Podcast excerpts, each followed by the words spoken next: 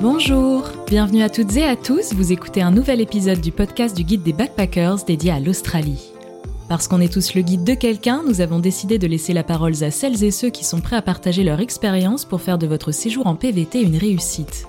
À travers ces épisodes, vous découvrirez le parcours de voyageurs, mais aussi des informations pratiques pour préparer votre aventure, trouver un job ou encore dénicher les meilleurs spots à visiter. Alors bonne écoute, et surtout bienvenue à bord de cette magnifique fabrique à souvenirs qu'est l'Australie.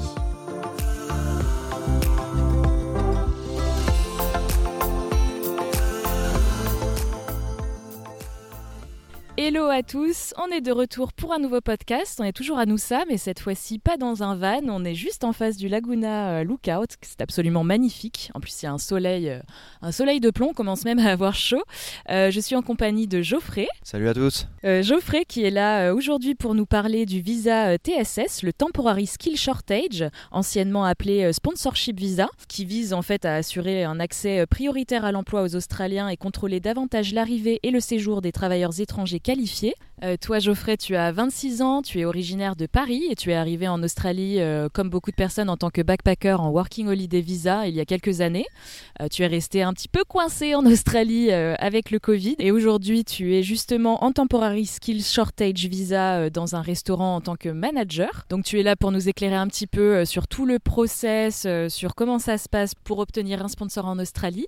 Est-ce que tu peux commencer déjà par, par te présenter en quelques mots? Oui, là, ça va faire 4 ans et demi je suis ici. On va dire qu'à la base, c'était pas prévu que je restais autant de temps. J'avais prévu de venir pour à peu près 6 mois. Depuis que je suis en Australie, j'ai principalement fait de la restauration, mais c'est aussi un métier que j'ai fait. Euh, j'ai commencé en tant que euh, boulot d'étudiant et après, euh, j'ai commencé vraiment à m'y mettre après, après mes études. Quand j'étais en France, j'ai eu de la chance de pas mal bouger. C'est ça qui m'a vraiment envie de donner de faire de la restauration, c'est pouvoir être à Paris 6 mois, après partir dans le Sud-Ouest, partir en Nouvelle-Calédonie, enfin pouvoir bouger. C'est vraiment ce qui m'a plu dans tout ça par le biais de ce métier, j'ai pu barouder un peu partout et pas avoir trop d'attaches non plus euh, à part sur ces deux dernières années où maintenant, ça, oui, ça va faire deux ans et demi que je suis à Noussa maintenant. Du coup, tu es arrivé en PVT il y a quatre ans et demi, tu as fait des fermes, tu es resté pendant le Covid. Est-ce que tu as toujours travaillé dans la restauration ou tu as fait d'autres métiers euh, en Australie? Je suis arrivé il y a quatre ans et demi du coup à Sydney. On était cinq, euh, cinq Français arrivés en même temps et on a décidé, quitte à faire les fermes, autant les faire dès le début. On n'avait plus à y penser après. On est parti à la base à Shepperton pour commencer dans les fermes. On n'est pas resté très longtemps parce que le plan n'était pas exceptionnel. Et on est reparti un peu plus à Coffs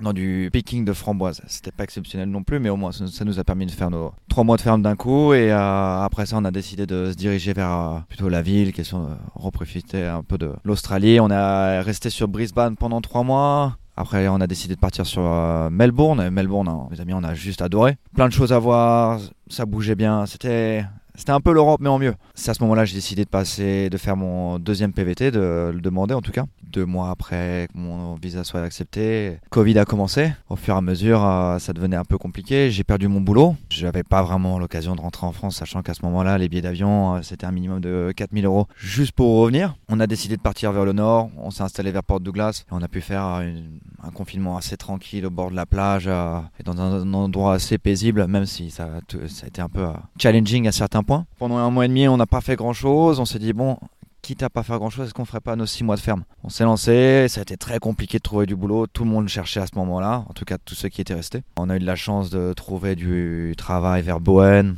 j'ai eu de la chance de pouvoir trouver une ferme de macadamia euh, vers Mariboro qui est juste à côté de euh, Gimpy et on a pu euh, faire le reste de ces six mois de ferme. on a été hébergé dans une famille d'anglais qui est hébergée, on était neuf backpackers dormir à moitié dans le jardin. on avait aussi un shed qui nous servait de, salon. C'était une bonne expérience. C'est à ce moment-là où je suis arrivé à la fin de mes fermes où j'ai pu mettre un pied à Noussa et rencontrer des gens ici et mettre à l'idée comme quoi je voulais faire un sponsor et sûrement ici. Donc justement, c'était une volonté de ta part. Comment ça s'est présenté cette opportunité de sponsor? Je pense qu'au bout d'un moment, tu te retrouves dans une sorte de qualité de vie qui est un peu différente. Tu as envie de te donner à l'essai et il y a toujours Covid en France et tu, tu te renseignes et tu sais qu'il y a toujours rien à faire là-bas. On a eu de la chance que dans le Queensland, en tout cas surtout à Noosa, où c'était pas présent du tout. Je me suis dit, avec l'expérience que j'ai, avec le diplôme que j'ai dans, dans, le métier, je vais peut-être pouvoir allonger. Et, euh, bon, après, si ça marche pas, ça marche pas. Et au final, euh, j'ai commencé à postuler à droite à gauche dans, différents restaurants avec l'intention de faire un sponsor en leur expliquant comme quoi, voilà, je serais sûrement intéressé pour travailler avec eux. Et c'est à ce moment-là où j'ai fait plusieurs interviews, euh, j'ai eu beaucoup de réponses positives parce que la restauration, ça devenait très compliqué sur nous ça, sachant qu'il y avait plus de, de backpackers ou quoi que ce soit qui rentraient et beaucoup de gens ont perdu leur boulot avec le Covid et n'ont pas voulu revenir dans la restauration, sachant que c'était un métier assez instable. J'ai pu postuler dans trois différents restaurants, j'ai eu trois réponses positives, j'ai juste pris celui qui me proposait sûrement le sponsor. Et quand j'ai décidé de prendre le, restaurant dans lequel je voulais, c'est Ricky's, euh, Ricky's Restaurant, c'est sur Noosa-Ville, on va dire que c'est un restaurant fine dining australien, c'est ce qu'ils appellent de la Australian Modern Kitchen, c'est des produits australiens, mais travailler avec des techniques asiatiques ou européennes. Et du coup, il y avait aussi pas mal d'intérêt à travailler pour, le, pour ce groupe-là, sachant qu'ils avaient leur propre ferme euh, organique et c'est une euh, petite boîte ce restaurant Parce que pour sponsoriser, il faut un minimum d'employés australiens. En fait, Ricky's fait partie d'un groupe, All Give Group, l'un des trois plus gros restaurants de ça. Rien que le restaurant dans lequel j'étais, c'était entre 35 et 40 personnes. Et je crois que dans le groupe, on est en tout et pour tout entre 140 et 160. On va dire ce groupe, de ce que j'ai cru comprendre, n'avait jamais sponsorisé de personnes sur le floor. C'était uniquement quelque chose qui était donné à la cuisine parce que avant ça, il n'y avait pas vraiment lieu de sponsoriser un manager, sachant que c'était pas quelque chose qui manquait. Et on sait qu'il y a pas mal de visas quand même hein, que propose l'Australie. Des fois, on s'y perd un petit peu. Ça t'a pas fait peur toutes les démarches administratives pour, euh, pour décrocher le TSS Est-ce que tu as été euh, aidé par un agent euh, de l'immigration? J'ai mon agent de l'immigration qui m'a suivi depuis le début, celui avec qui j'ai fait toutes mes démarches et avec lequel je fais encore mes démarches aujourd'hui. C'est aussi la personne qui m'a beaucoup aidé dans les options que j'avais. C'est quelqu'un qui m'a aidé aussi à prendre les bonnes décisions. Peut-être que sans lui, j'aurais peut-être pas fait ça tout seul, sachant que c'est euh, des tas, des tas de paperasse, avoir les contacts aussi pour euh, tout ce qui est euh, traducteur. C'est quelqu'un qui pourra accompagner. Je conseille à tout le monde de prendre un agent d'immigration pour pouvoir être accompagné dans toutes les démarches. Donc là, il te suit depuis deux ans, depuis que tu es en, TSS. tu le rémunères de quelle façon? Est-ce que tu es aidé financièrement? Alors pour ce qui est du financement, je paye pour mon agent d'immigration en fonction de la mission qu'il a. On va dire que tu vas payer un premier meeting avec lui en voyant les, toutes les options que tu puisses avoir, qu'il a un premier contact avec le business avec lequel tu travailles, qui va te coûter un certain prix, certes, peu près 290 dollars pour une heure. À partir du moment où on a lancé ça, il s'est mis en contact avec mon employeur, il a revu toutes mes options, il a revu tous mes dossiers, il, il te dit bon voilà, tu as option 1 ou option 2, moi, j'ai pris l'option 1 qui était à le Shortage Skill Visa, qui est le visa 482. Et il te demande de payer une première partie pour lancer le dossier. Et en fait, il faut savoir qu'il y a une partie qui est payée par l'employeur et l'employé. En tout et pour tout, on va s'en sortir pour en moyenne 5-6 000 dollars que j'ai pu payer sur 6 mois. C'est beaucoup, beaucoup d'argent comme ça. Y a, sachant qu'il y a aussi l'entreprise qui paye euh, à peu près 4 500 dollars, car ils ont aussi pas mal de démarches à faire de leur côté pour accepter quelqu'un en sponsor dans l'entreprise. Est-ce que tu peux nous expliquer un petit peu euh, les critères pour être éligible, que ce soit en tant qu'employeur ou employé? Alors le principe du visa 482, c'est, en tout cas pour l'employeur, c'est qu'il n'arrive pas à trouver un élément qualifié dans son entreprise qui est australien. La première démarche qu'il doit faire de leur côté, c'est de postuler une annonce pendant un mois comme quoi ils recherchent par exemple un restaurant de manager. Ils doivent le publier sur trois différents sites qui sont dirigés par le gouvernement. Après ce mois-là, ils vont être éligibles à accueillir un sponsor dans l'entreprise. Et moi, pour moi, de mon côté, j'ai dû avoir beaucoup plus de, de critères tels que avoir un diplôme en restauration, ça a été avoir deux ans d'expérience en tant que manager en France, avoir un certain âge, aussi en termes de casier judiciaire ou être solvable. Tout ça rentre dans les critères qu'on est censé avoir après partir du moment où on s'engage dans un sponsor, il euh, vaut mieux être solvable. Et par rapport au process, à partir du moment où tu as passé vraiment l'interview avec eux et qu'ils t'ont dit c'est ok, on est intéressé pour te sponsoriser en Australie pendant deux ans, combien de temps ça prend exactement toute cette paperasse dont tu parles de ton côté comme du leur? Alors on va dire déjà il a fallu prendre, il a fallu reprendre à peu près trois mois avant d'accepter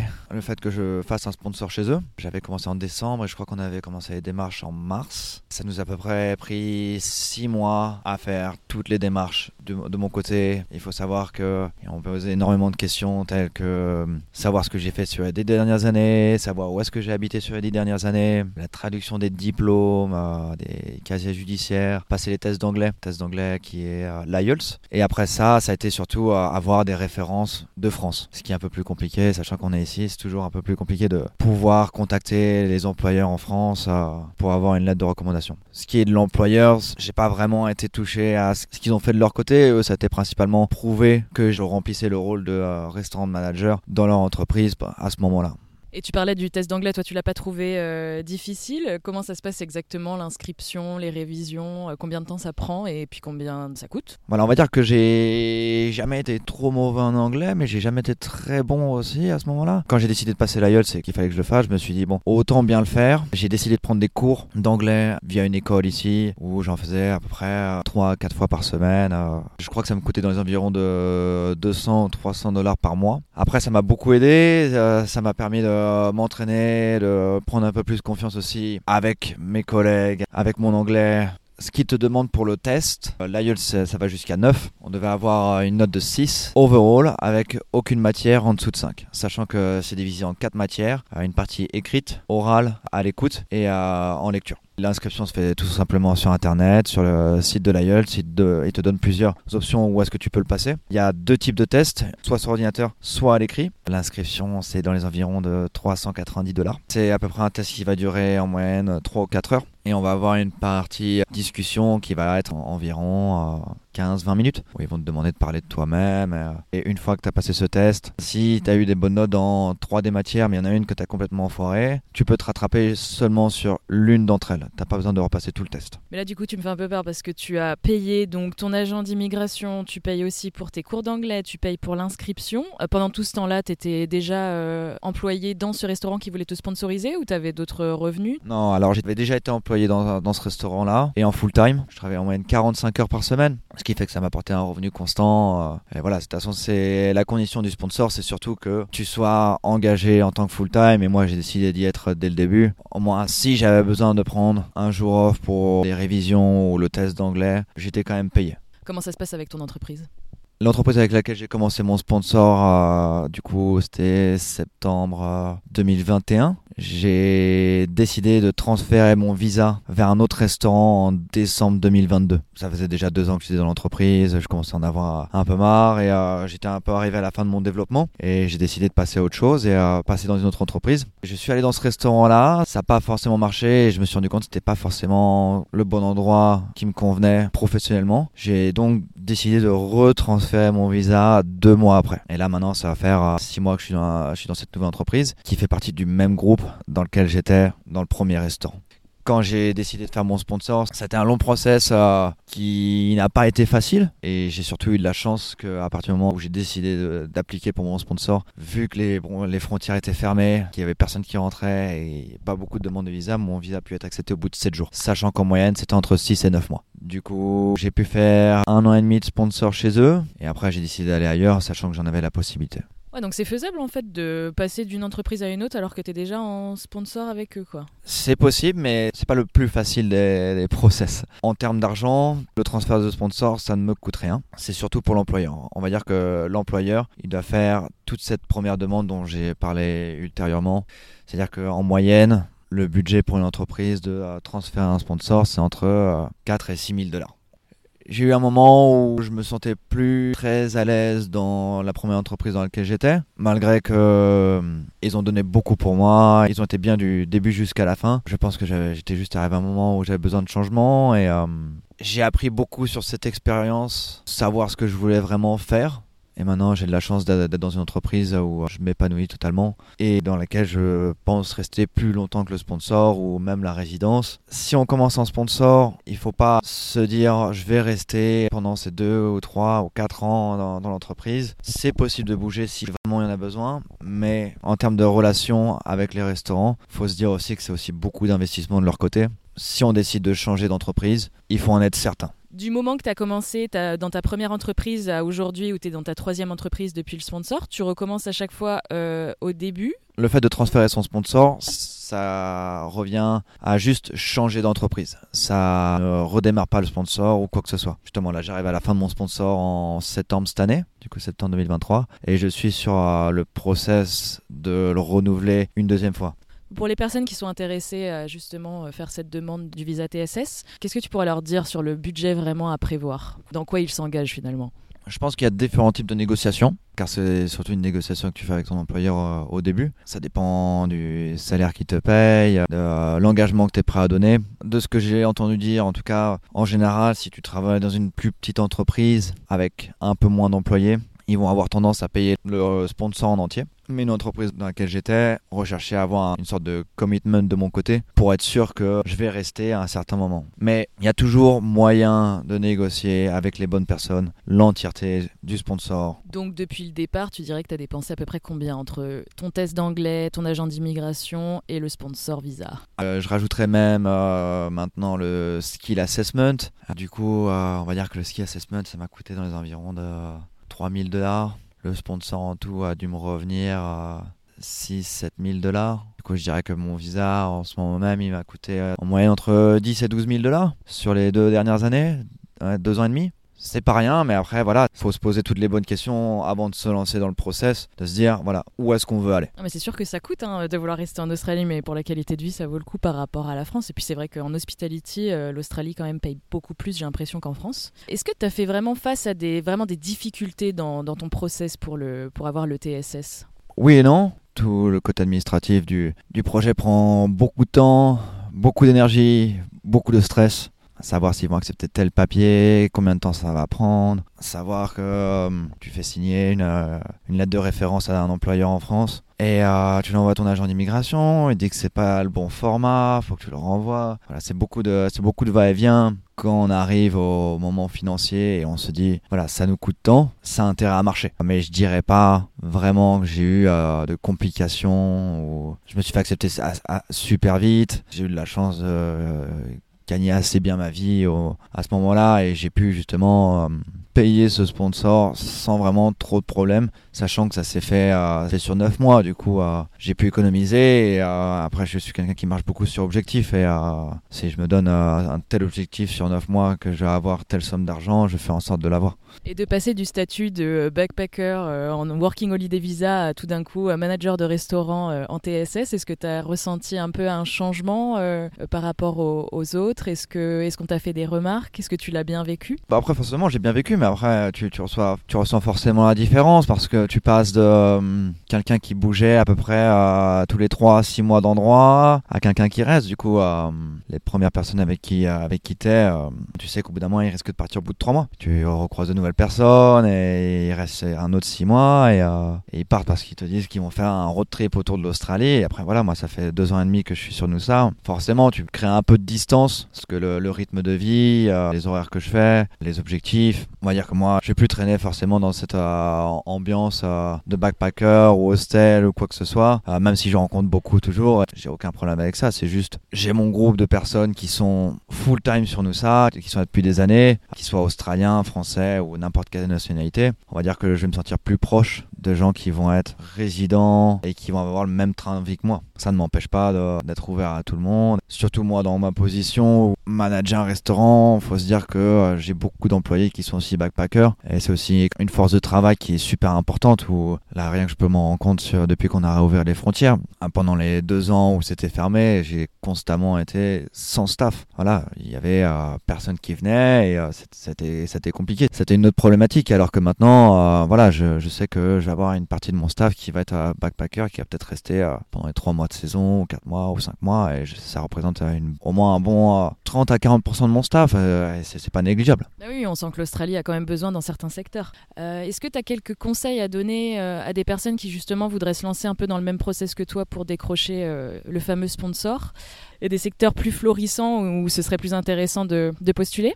Alors moi, je, t'avoue que euh, forcément, quand tu travailles en restauration, surtout une ville comme nous, ça, où c'est euh, surtout beaucoup de tourisme, on est enfermé en quelque sorte dans une bulle entre euh, les restaurants ou les hôtels, mais ça sera toujours des métiers assez touristiques. Pour ce qui est d'autres domaines, pour le sponsor, il y aura toujours certaines choses qui vont être un peu plus simples, si, en tout cas si tu as des connaissances et des diplômes en France ou à l'étranger, dans le domaine de la médecine ou alors en tant qu'ingénieur. Dans ces secteurs-là, on va dire qu'il y aura toujours possibilité d'entrer dans le pays un peu plus facilement que par là où je suis passé. J'ai fait toutes ces choses-là au bon moment. S'il n'y avait pas eu le Covid, je serais peut-être pas encore là en ce moment même. j'aurais peut-être pas fait les choix que j'ai fait. Et sûrement l'entreprise qui a décidé de me sponsoriser ne l'aura peut-être pas fait à ce moment-là parce qu'ils n'en auraient pas forcément eu besoin. Trouver un sponsor aujourd'hui, reste un peu plus compliqué car il y a aussi plus d'immigration, il, y a moins de choses euh, disponibles en termes d'emploi, sachant que l'économie est repartie assez vite ici euh, dès la réouverture des frontières. En termes de conseils, pour euh, le sponsor, ça serait principalement de s'accrocher, d'être sûr de vouloir le faire. On va y avoir des moments où il va avoir des hauts débats, on va se dire mais pourquoi je fais ça Pourquoi je suis là De toute façon ça me coûte trop d'argent, ah, mais après il faut se dire que c'est comme ça, il faut juste se souvenir que à la base l'objectif, c'est de rester ici, voir la qualité de vie qu'on a ici, même si ma vie en France n'était pas horrible non plus.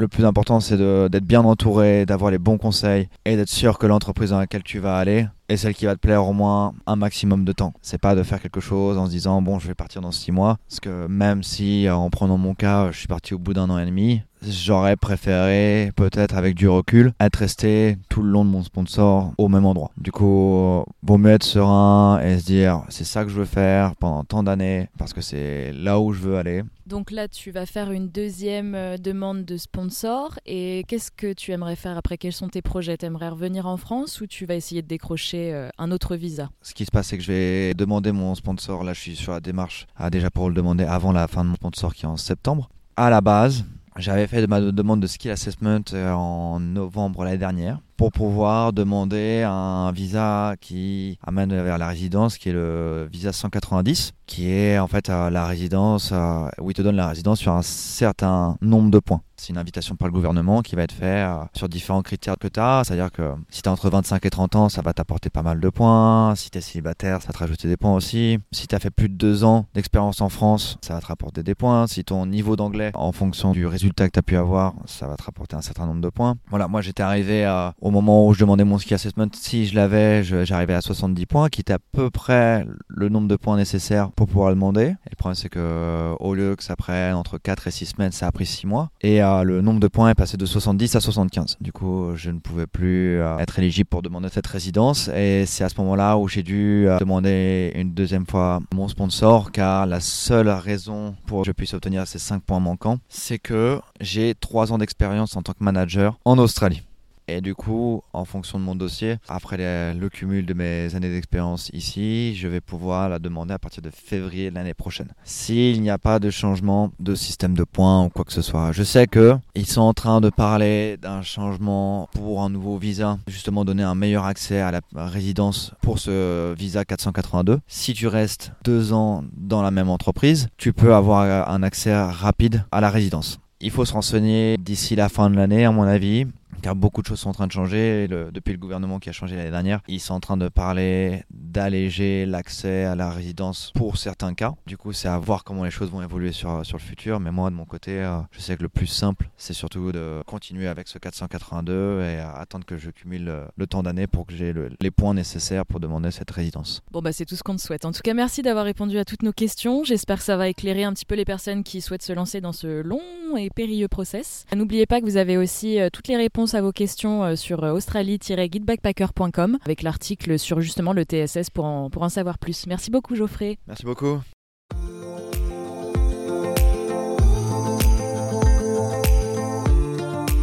Vous venez d'écouter un nouvel épisode du podcast du guide des backpackers dédié à l'Australie.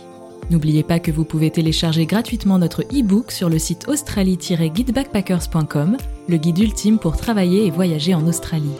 À très vite!